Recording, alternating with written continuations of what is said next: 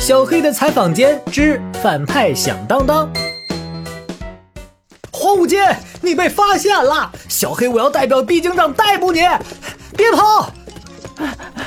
你要抓我，我还不跑！我黄五金又不傻。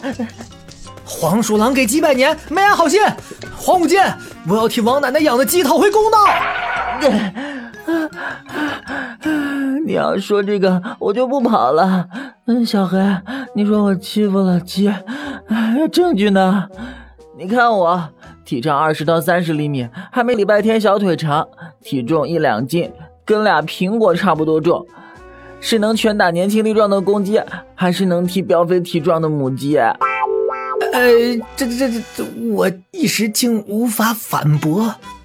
黄鼠狼吃的最多的是老鼠，一只一只黄鼠狼一天最少抓六只老鼠。黄鼠狼寿命为十到二十年，请问一只黄鼠狼一生要抓多少只老鼠？好多好多好多老鼠啊！原来黄鼠狼是响当当的灭鼠高手啊！知道就好。小黑，我再考考你，狼毫是什么？嗯，简单，狼的毛做的毛笔。错错错，是黄鼠狼尾巴尖的毛做的毛笔，性质坚韧，书法画画都合适。另外，黄鼠狼的皮毛细密柔顺，做成裘皮大衣，色泽光润，温暖轻便。